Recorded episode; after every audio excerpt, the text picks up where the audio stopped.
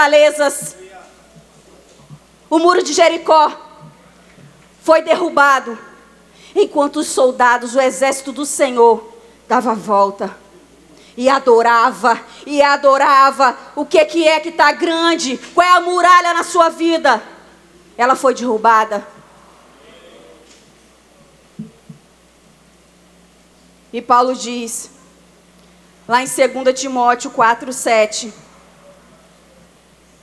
combati o combate, acabei a carreira e guardei a fé.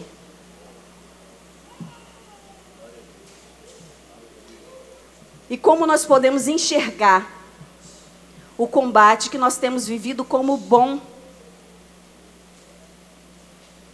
Talvez quando você olha para a sua luta, você pensa: que grande mal. Por que eu tenho combatido dessa maneira e tudo à minha frente parece desmoronar? Existe um combate e ele é bom. E ele é bom porque ele te forja. Ele te forja para te fazer um homem e uma mulher melhor. Um homem e uma mulher de caráter, de caráter aprovado. Assim como Paulo foi.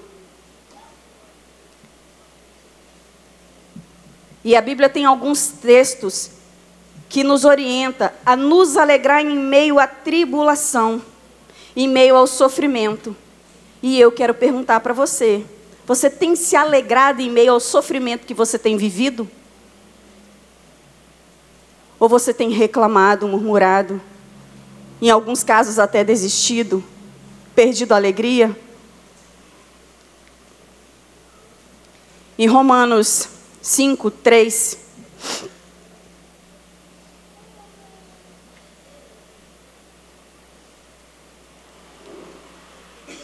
Pedro, você pode começar do versículo 1.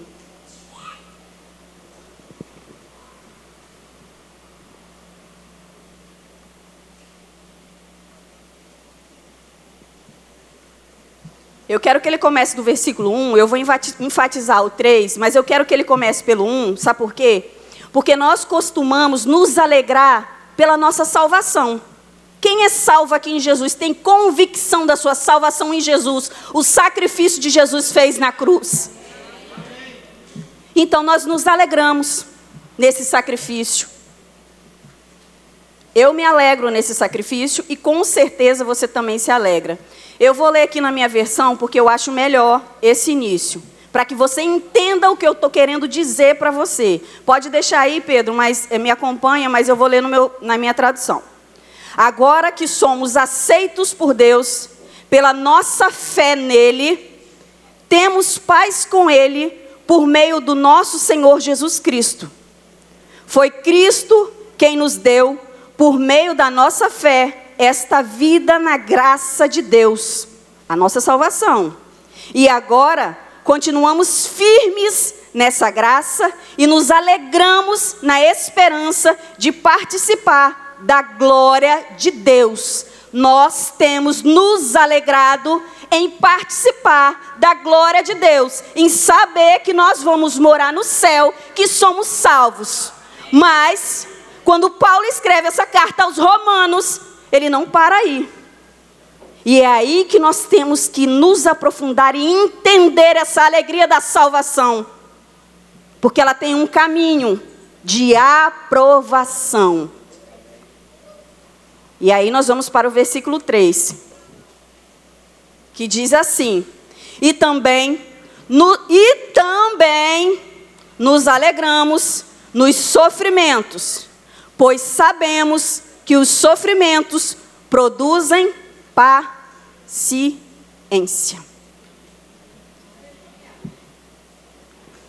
Seu sofrimento tem produzido paciência? Ou você é um homem e uma mulher impaciente? Paciente é aquele que espera.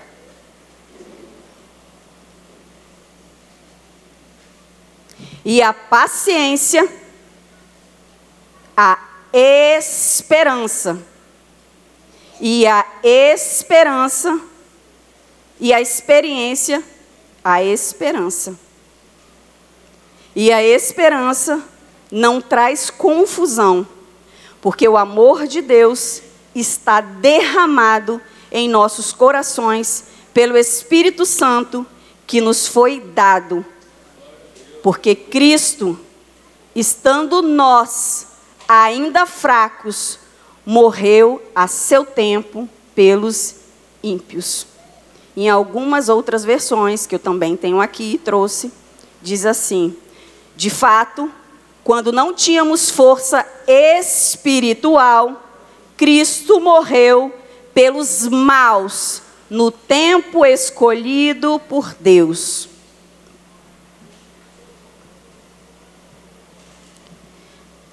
E interessante que Cristo não morreu porque eu e você somos bonzinhos.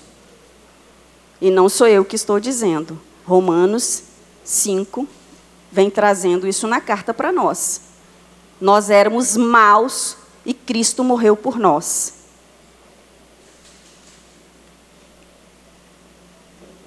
A tribulação, ela produz paciência. E a paciência produz a esperança.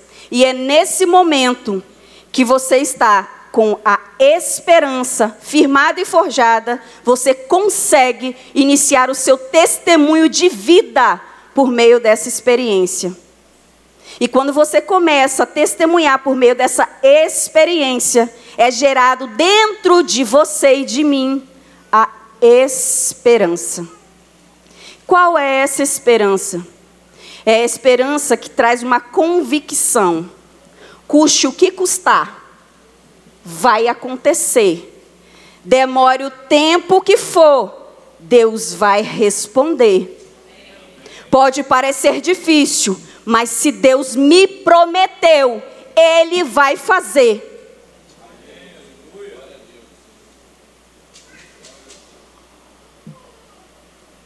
E a esperança gera convicções. Qual convicção? De que o amor de Deus foi derramado em nosso coração pelo Espírito Santo. Essa é esperança, traz essa convicção. Quando nós não temos essa convicção, nós ficamos perdidos. Perdidos porque nós não entendemos que nós temos um Pai. E nós cantamos no início, no momento do louvor, que nós somos a casa, que nós temos um Pai. E esse Pai nos ama tanto que Ele entregou o seu Filho para morrer por nós, não porque nós somos bons. Nós éramos maus e Cristo morreu por nós. Nós éramos pecadores e Cristo se entregou por nós. E aí eu quero fazer uma pergunta, não precisa me responder. Quem teria coragem aqui de morrer por alguém que é mal? Que você considere e julga ser mal? Pois é, Cristo morreu por essa pessoa que nós julgamos que é mal. Morreu por nós, mas morreu por eles. Sabe por quê? Porque Ele ama mas você é chamado em Deus para ter esse mesmo amor dentro de você. E lá no versículo 5, diz assim: E a esperança não traz confusão, pelo contrário, traz convicção, porquanto o amor de Deus está derramado em nossos corações. Não vai ser derramado, está derramado. Está dentro de você esse amor. Qual o amor? O amor que está em 1 Coríntios 13. Que tudo suporta, não se vangloria do mal, não se ensoberbece, não folga com a injustiça, não se regozija com a mentira, mas pelo contrário, com a verdade. É esse amor que gera essa convicção dentro de mim e de você. E esse amor está dentro de nós. Talvez ele está apagado, mas ele está dentro de você. Porque quando você recebeu o Espírito Santo, você recebeu o Senhor, esse amor foi derramado. E o que significa esse amor ser derramado? Significa que esse amor está espalhado. esse amor foi despejado, esse amor foi entornado. Então Deus pegou e encheu o nosso coração desse amor. Esse amor que está lá em 1 Coríntios, que é sofredor, que é benigno, que não é invejoso, o amor que não trata com leviandade, não se ensoberbece, não se porta com indecência, não busca os seus interesses, não se irrita, não suspeita mal. Não folga com a injustiça, mas folga com a verdade. Tudo sofre, tudo crê, tudo espera, tudo suporta. É esse amor. É desse amor que foi derramado dentro do meu coração e do seu coração. Esse amor Deus liberou para nós. E mais interessante ainda, que dentro desse texto de Romanos 5, no versículo 6, Paulo vem dizendo assim: Porque Cristo, estando nós ainda fracos, morreu a seu tempo pelos pecadores ou pelos ímpios. Você se sente fraco em alguma área? Você tem se sentido fraco em alguma área? Tem alguma área que você não tem conseguido vencer em sua vida? Cristo morreu por você, para te ajudar a vencer nessa área, para fazer você romper. E interessante que ele diz assim no texto: Nós, estando nós ainda fraco. Estar é um verbo. Não é um verbo de ser. É um, um é, ele traz um sentido de tempo. Estando, você hoje pode estar fraco, mas você não é fraco. E esse texto de Paulo, ele vem dizendo para nós que nós não somos fracos. Em alguns momentos nós estamos fracos. Por isso que eu disse que o valente também se cansa. Por isso o valente também precisa descansar. E interessante que lá em Joel 3, no versículo 10, na parte B, o profeta vem dizendo assim: O Senhor diz: Diga ao fraco, eu sou forte. E eu estou rindo porque quando eu estava estudando essa palavra, eu já li ela várias vezes. E eu tinha na minha mente, olha que quanto mais a gente estuda, mais a gente vai vendo algumas coisas. E eu agora estudo com várias Bíblias ao meu redor. Para mim, eu já tinha lido assim: diga ao fraco, eu sou forte. Ou seja, Lúcia, Diz aí, eu sou forte. Eu estou mandando você dizer, consegue entender? Mas o Senhor não disse isso. O Senhor disse assim: diga ao fraco, diga fraco. Então é você que tem que dizer. Você é o quê? Forte. Não sou eu que tenho que dizer, Lúcia, você é forte. O Senhor diz assim: diga ao fraco, ó fraco, você. Diga ao fraco. Diga, ó fraco. Você é forte, porque o Senhor é a sua força.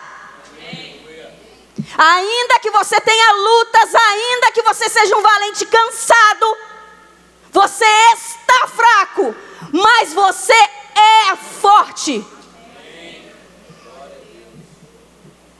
E quando o Senhor falou para Joel dizer ao povo, diga ao povo, não, Joel disse, o Senhor mandou Joel dizer ao povo que eles eram fortes, porque Deus queria ampliar a visão daquele povo diante de muitas coisas que estavam acontecendo. E te oriento a ler Joel 1, 2 e 3, para que você entenda o que o povo estava vivendo, um tempo de praga, de isolação, de sofrimento. Mas o Senhor disse que restauraria a sorte daquele povo que derramaria do seu espírito sobre toda a carne. Que os velhos sonhariam, jovens teriam visões. E ele vai trazendo palavras de derramamento, liberação do Espírito. E uma das liberações do Espírito é o que eu já trouxe para você. O amor de Deus no seu e no meu coração já foi derramado. Por isso nós podemos mais em Deus. O Senhor quer nos mostrar para que nós, para o que nós fomos chamados. E eu gostaria de ler Joel 3, começar pelo versículo 9, que diz assim: Proclamai isso entre as nações, santificai uma guerra, suscitai os valentes, cheguem-se, subam todos os homens de guerra, se aprontem para a batalha.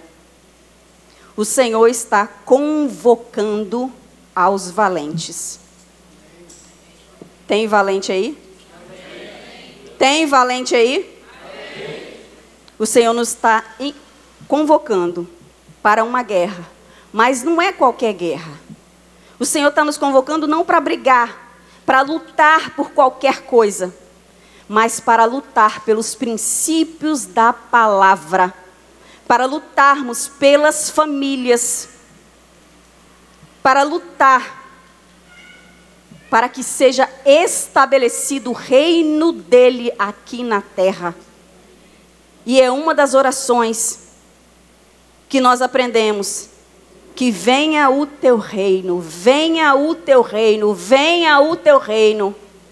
Mas para esse reino vir, é necessário acontecer guerra, você está numa guerra para estabelecer o reino de Deus nessa terra. Você está numa guerra, por isso combatendo o bom combate. Por isso o culto da vitória, porque para ter vitória você está em meio à guerra. Mas o profeta ouve de Deus que é necessário suscitar os valentes. E o que é suscitar o valente? Porque eu fui pesquisar. Suscitar é um verbo. E verbo é uma ação. Ação de promover. Ação de provocar. Ação de motivar ação de ocasionar o aparecimento, de prover o nascimento. Tem valente aqui? Amém. O Senhor te convoca. E por isso eu iniciei dizendo que você está numa batalha, numa batalha onde o Senhor é o seu general. Porque quando ele traz essa palavra lá em Joel, ele fala para Joel que deveria suscitar os valentes. Joel, vai lá, vai lá, profeta.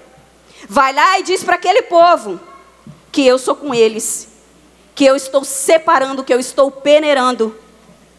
Vai lá, porque tem gente esmurecida, mas é valente.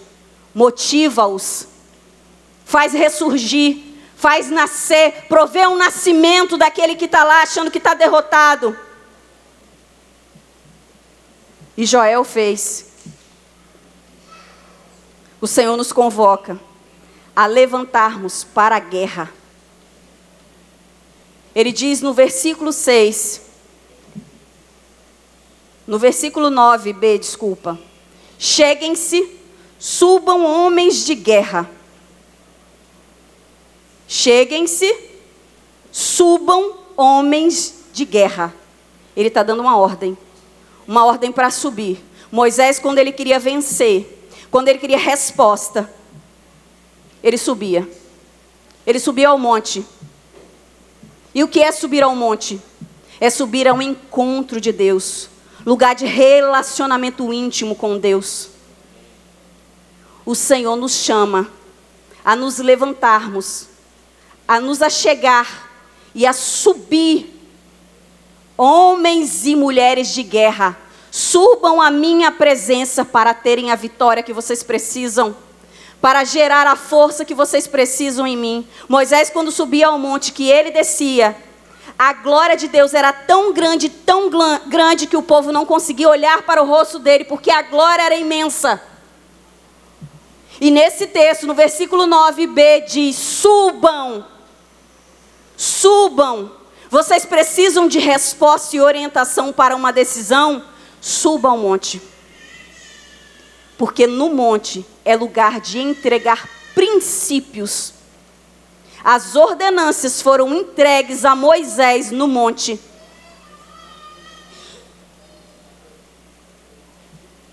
Lá em Mateus 11, no versículo 12, diz assim: Jesus nos fala a respeito do reino dos céus e que esse reino ele é ganho à força. Nos diz que João Batista pregava a palavra da verdade e a respeito da chegada do reino dos céus, mas ele não temia o que podia fazer o homem a ele ele continuou pregando os princípios da palavra, mesmo sofrendo violência e perseguições. Qual é a perseguição que você está sofrendo? Que a sua família está sofrendo? Continue pregando a palavra. Continue se separando para o que Deus te chamou para ser e fazer. Não pare pelo caminho, pelo contrário, Joel 3:9b diz: "Subam homens e mulheres de guerra, subam, subam, quer vencer, sobe, quer vencer, sobe. O reino é ganha força, mas você tem que subir para vencer."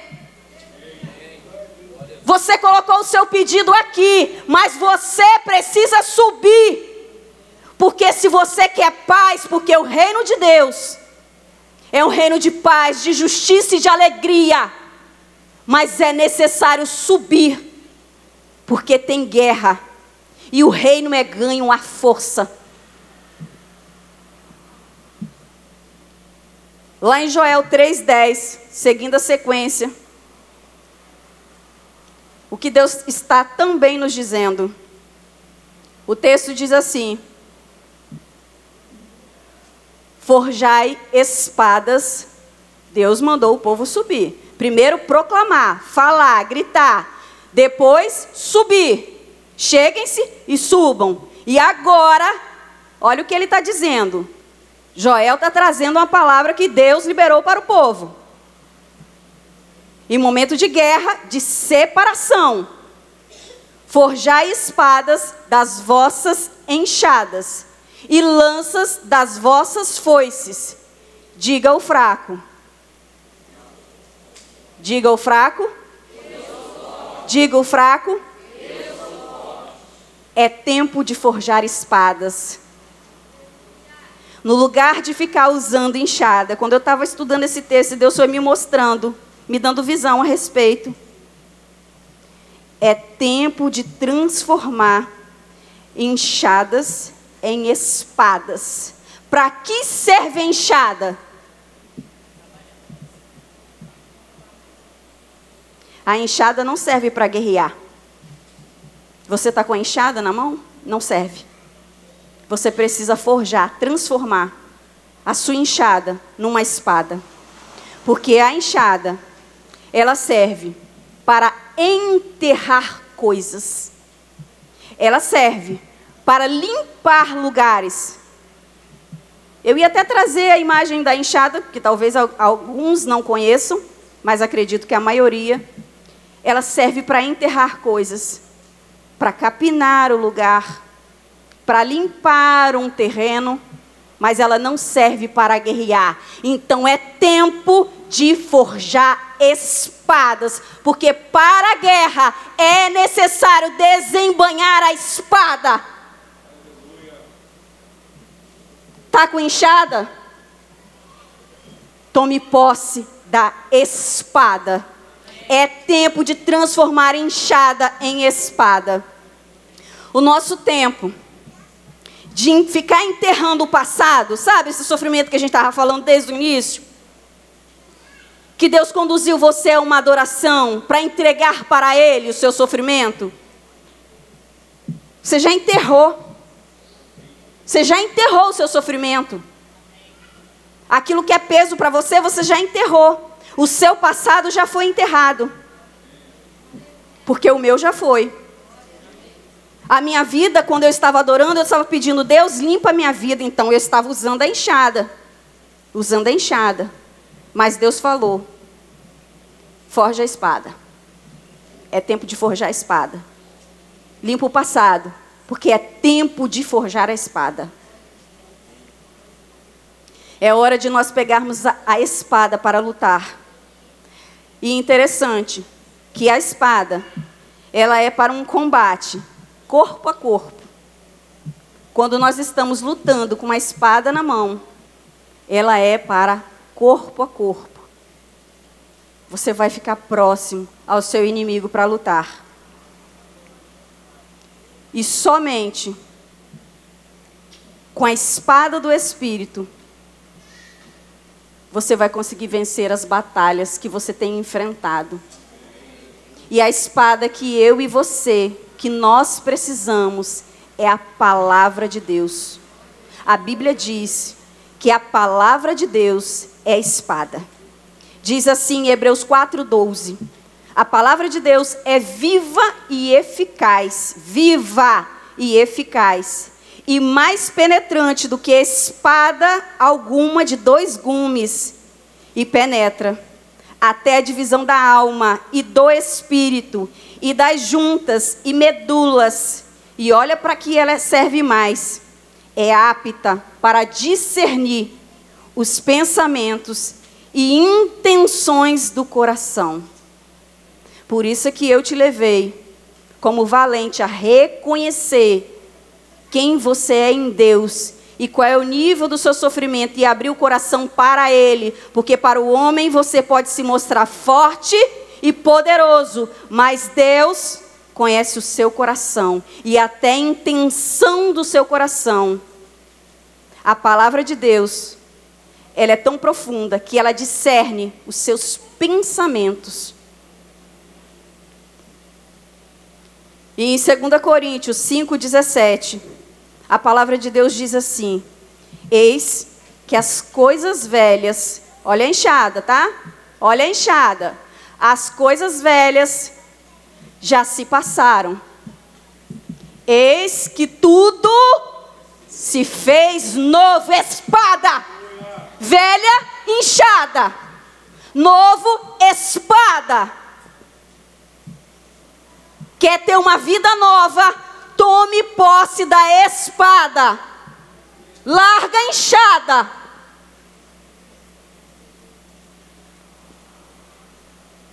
Joel 3,10 diz assim: Depois de fazer da enxada uma espada, é hora de fazer das foices lança. Forjar a espada das vossas enxadas e lança das vossas foices. A foice serve para a colheita de cereais. E interessante que o cabo da foice, para quem conhece como ela é, ela é assim, tem um cabo assim. Ela é assim, tem um cabo assim. O cabo dela é curto. O que isso significa? Que ela serve para a colheita de cereais, mas ela alcança só de perto. E mais de perto ainda do que a enxada, porque a enxada ainda tem um cabo longo. Para você usar a foice, você tem que ir mais perto. Esse é o alcance da foice. Mas o Senhor, Ele nos manda usar lanças. E para que, que serve as lanças? Ele fala, forja agora lanças das vossas foices. A lança serve para arremessar, atirar com força e interessante, mais ainda, que a foice você tem que vir perto. Mas a lança, amado, amada, você mira. Pou. É de longe. O seu inimigo vai ser destruído de longe. Não deixe ele chegar perto de você. Talvez o nosso maior problema é que nós ainda queremos continuar usando foice. Enquanto Deus está nos mandando a usar lança, a olhar longe o nosso inimigo, a mirar e arremessar nele. Mas não, nós queremos ficar de perto lutando com o pecado e usando a foice. Sabe que aquela amizade vai te levar para o buraco, para o inferno, mas está com ela. Aquele relacionamento vai te levar para o inferno, mas está com ele, está de pertinho. Não, eu vou tentar mais um pouquinho.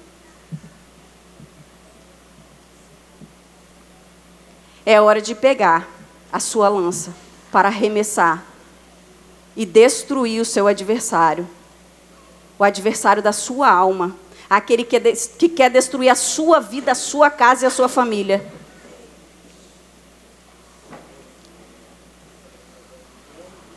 E por que que às vezes Bota o fundo para mim, por favor. O problema é que às vezes se liga na palavra para você não perder o que Deus tem para você. Entenda bem que nós estamos falando a respeito de batalha. E o que Deus tem para você, Ele vai te entregar nessa noite. E o problema de usarmos a foice é que às vezes nós estamos vendo as coisas de longe, mas nós nos distraímos. É espírito de distração. E então perdemos a visão do alvo. E quando nós perdemos a visão do alvo, o inimigo já chegou perto de nós. E quando ele chega perto de nós, fica mais difícil de lutar contra ele. Então nós não podemos perder a visão do alvo, nos distrair por qualquer coisa. O problema é que às vezes o sofrimento nós os tornamos tão grande que ele nos distrai daquilo que Deus tem para nós. E é nessa hora que o adversário se aproveita e chega perto.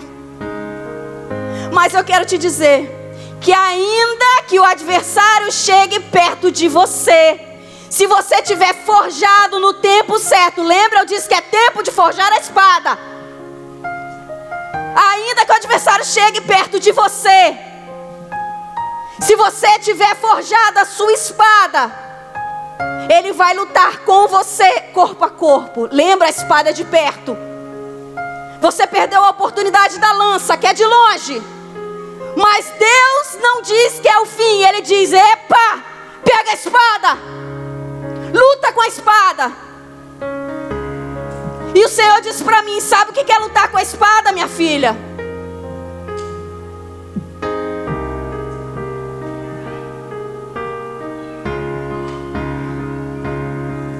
É quando as coisas estão acontecendo tão perto.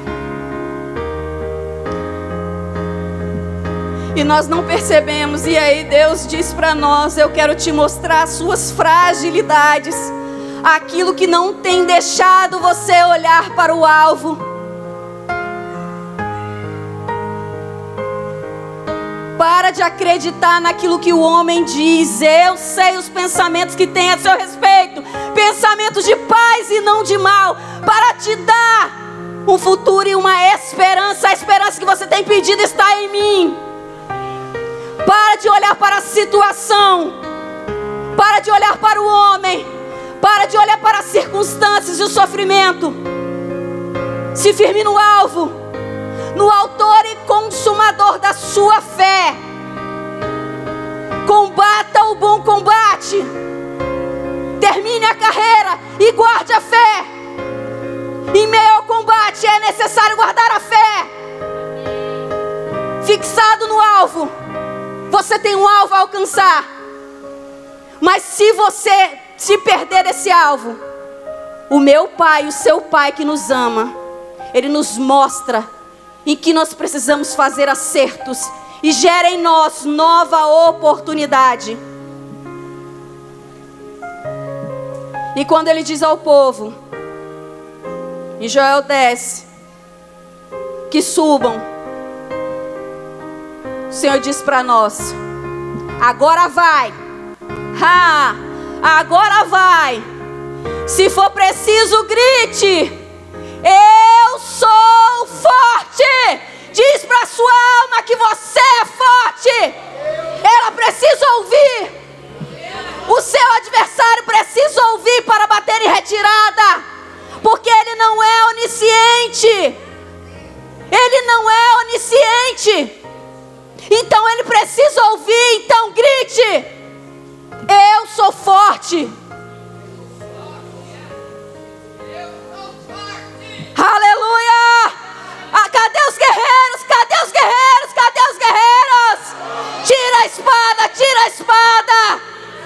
Pega a sua lança, pega a sua lança.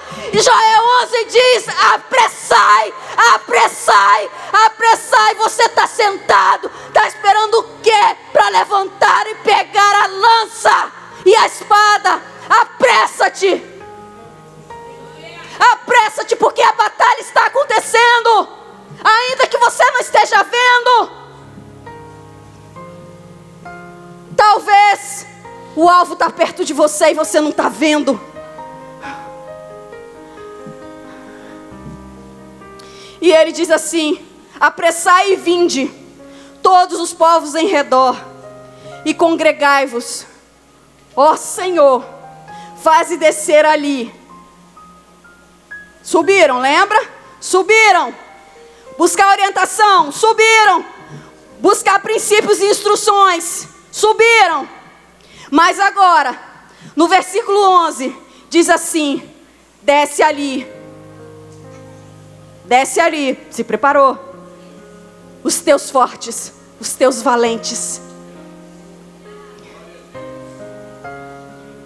Preparem-se. Preparem-se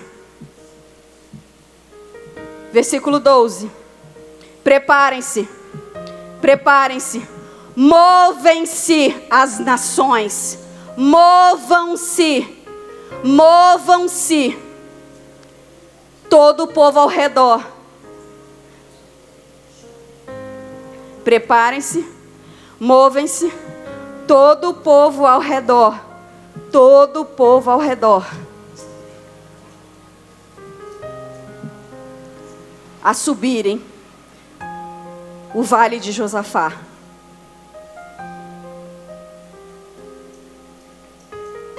Versículo 13. É agora. A hora de pegar a foice. Agora você vai pegar a foice.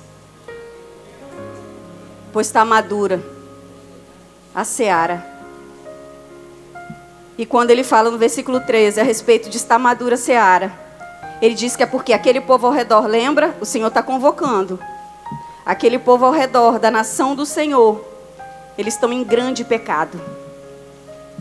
E o Senhor está passando revista àquele povo. E eu tenho certeza que o Senhor está passando revista nessa noite aqui. E a foice é de perto. Então Deus está olhando de perto. Se há pecado, mas eu quero trazer uma palavra de esperança.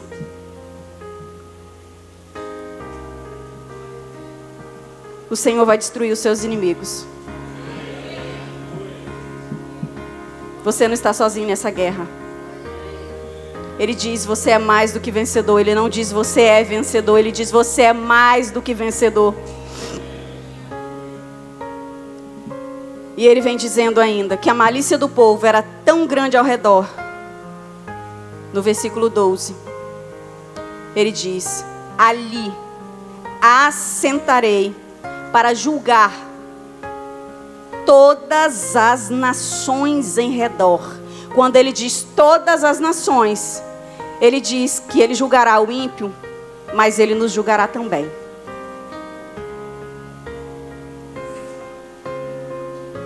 É noite de revista. Se apressa. Suba mas desça.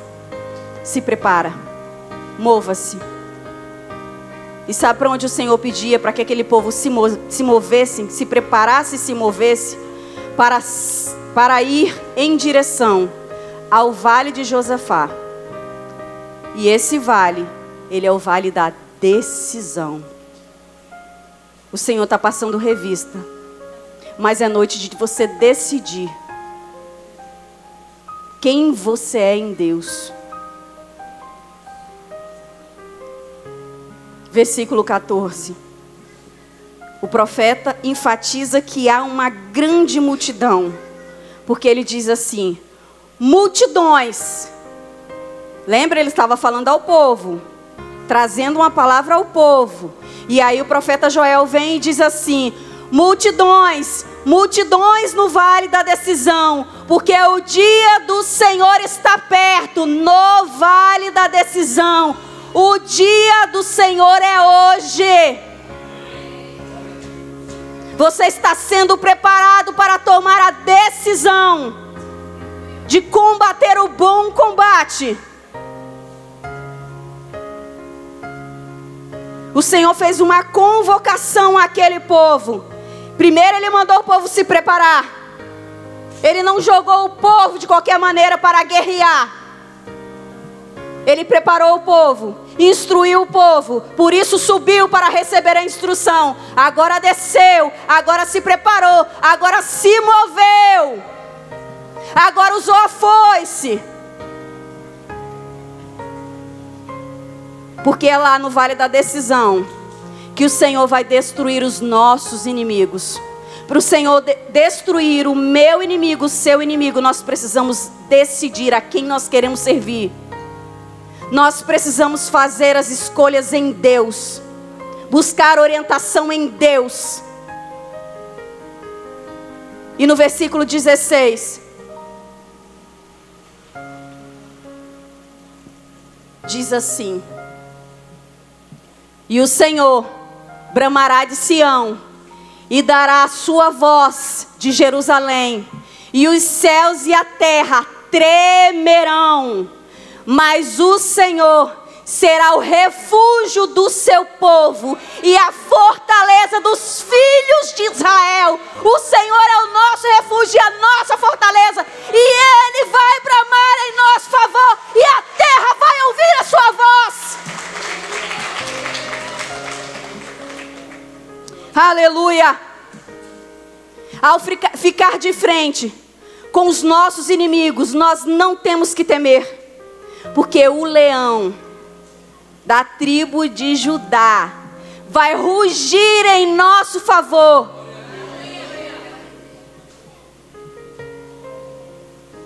Os céus e a terra ouvirão a voz do Senhor em nosso favor.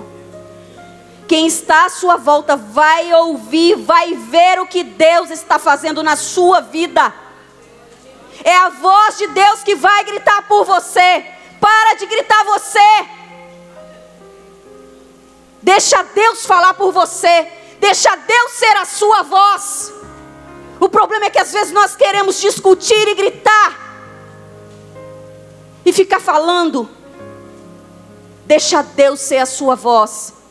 Deixa Ele bramar em seu favor. Hoje é noite de bênção é noite de vitória, é culto da vitória. Eu vim trazer uma palavra de vitória, porque a nossa vitória está em Deus.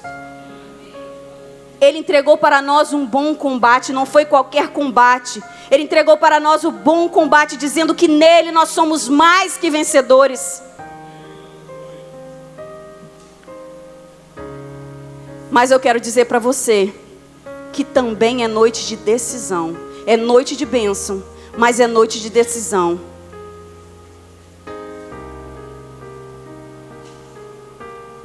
O Senhor nos trouxe aqui para gerar em nós convicção de que Ele é o nosso Pai, de que Ele é o nosso Senhor, de que Ele é o nosso Salvador, de que é aquele que é Ele quem peleja as nossas lutas e guerreia as nossas guerras.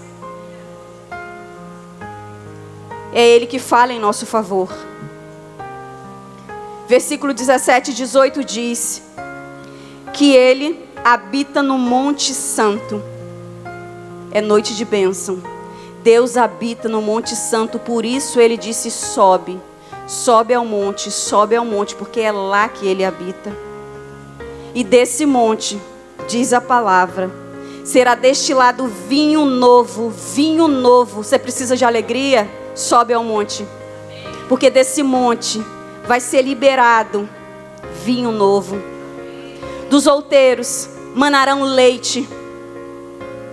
Você tem pedido o que a Deus? É desse monte, é desses outeiros que Deus vai trazer riqueza, que Deus vai trazer fartura, que Deus vai trazer sustento para você e sua família. E ele continua dizendo que os rios estarão cheios de água, água para limpar, água para purificar, mas água para matar a sua sede, para cessar o tempo de sequidão na sua vida, em todas as áreas. E mais ainda, o texto vem dizendo que da casa do Senhor sairá uma fonte de bênçãos. E interessante que nós começamos o momento da adoração dizendo que nós somos a casa, nós somos a habitação. E o Senhor diz lá no versículo 18 que da casa dele, de mim e de você, sairá fonte de bênçãos, manará fonte de bênção, fonte que regará o vale de Setim, de Sitim. O Senhor nos chama ao arrependimento genuíno.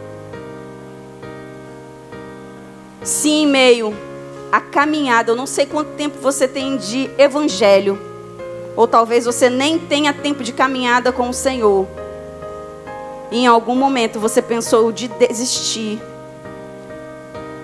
Começou a dizer: Eu não aguento mais, estou muito cansado.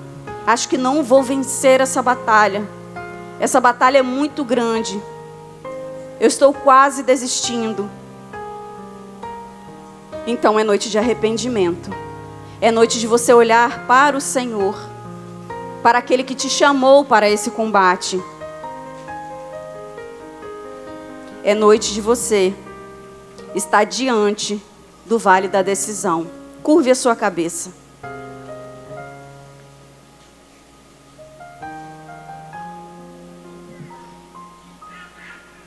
Em 1 Pedro, diz assim: Sejam obedientes a Deus e não deixem que a vida de vocês seja dominada por aqueles desejos que tinham quando eram ignorantes. Quais são os desejos do seu coração? Quais têm sido os desejos do seu coração? São desejos de interesses pessoais? Lembra o amor? Não busca o seu próprio interesse, mas o interesse daquele que está à volta, o interesse de Deus? Pelo contrário, o Senhor nos chama à santidade, que em tudo que fizermos, assim como Deus nos chamou, devemos nos tornar santos, porque a, a Bíblia Sagrada nos diz: sejam santos, porque eu, vosso Deus, sou santo. Somos chamados à santidade para sermos separados em tudo, porque nosso Deus é santo. E depois de santificarmos, por isso eu te convidei a curvar a sua cabeça, para você reconhecer diante de Deus quais têm sido os seus desejos, as suas vontades, se elas são vontades de interesses pessoais ou se elas são do reino. Lembra, o reino é ganha força. Depois de santificados, o Senhor quer liberar para nós a vestimenta do guerreiro e a vestimenta do guerreiro está descrita em Efésios 6. Você precisa se apropriar dela. De toda a armadura que o Senhor tem para um guerreiro. Talvez você não tenha conseguido vencer, porque não tem santificado. E o que é ser santificado? É ser separado é se separar do mundo, da vontade do mundo, das coisas do mundo, do desejo do mundo, do desejo da sua própria carne e se voltar para o Senhor.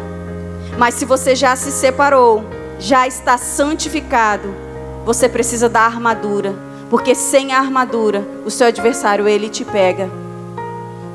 E Efésios 6:11 diz assim: Revestivos de toda a armadura de Deus, para que possais estar firmes contra as astutas ciladas do diabo. Porque não temos que lutar contra carne e sangue, mas sim contra principados, contra potestades, contra os príncipes das trevas deste século, contra as hostes espirituais da maldade nos lugares celestiais. Portanto, tomai toda a armadura de Deus, para que possais resistir no dia mal tem vivido dia mal, toma armadura nessa noite, para que você possa resistir a esse dia. E havendo feito tudo, você ficar firme. Estais, pois, firme, tendo cingido os vossos lombos, lombos com a verdade, e vestida a couraça da justiça, e calçados os pés na preparação do evangelho da paz tomando sobretudo o escudo da fé, com o qual podereis apagar todos os dardos inflamados do maligno. Tomai também o capacete da salvação e a espada do Espírito, que é a palavra de Deus.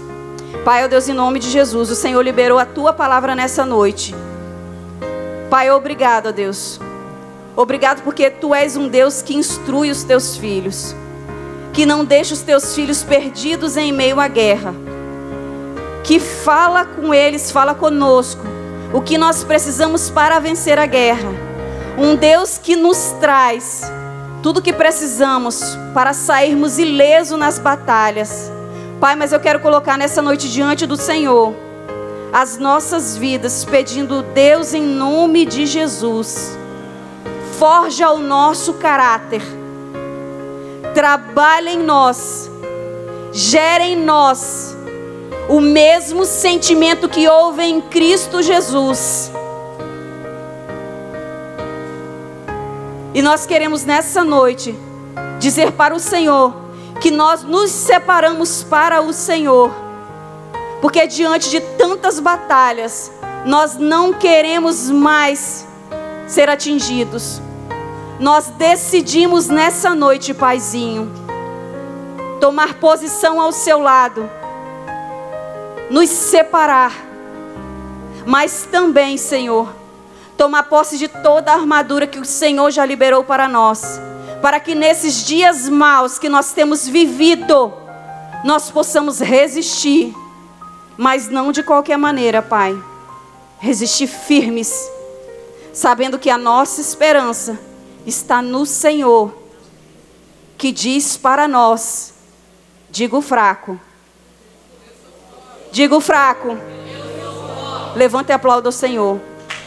Aleluia.